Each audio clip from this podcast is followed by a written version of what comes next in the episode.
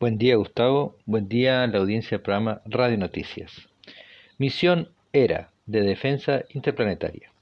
La Agencia Espacial Europea, la ESA, comenzando a cumplir con su rol en la iniciativa de defensa interplanetaria en cooperación con la NASA, ha firmado el contrato por 129 millones de euros con la empresa espacial alemana OHB para el diseño, fabricación y prueba de ERA, que junto a la nave DART tendrá un encuentro con el sistema binario de asteroides Didymos.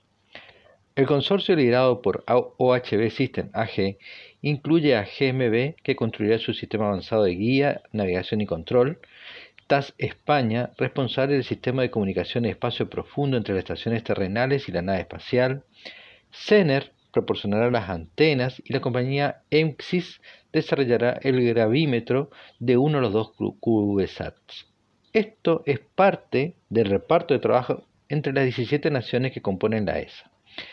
La misión comenzará con el despegue del Double Asteroid Redirect Test DART, o llamado DART, de la NASA en julio del 2021, como parte de la iniciativa AIDA, Evaluación de Impacto y Diversión de Asteroides, entre la agencia estadounidense y la ESA. Siguiendo con el cronograma, en septiembre de 2022, el impacto cinético de DART en uno de los cuerpos binarios, llamado dimorfos, creará un cráter y debería alterar la órbita de este sistema binario.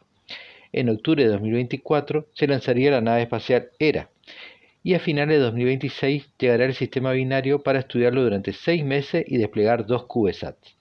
El control de la misión tendrá su base en el Centro Europeo de Operaciones Espaciales, ESOC, en Darmstadt, Alemania, que además albergará el nuevo programa de seguridad y protección del espacio del cual ERA es parte.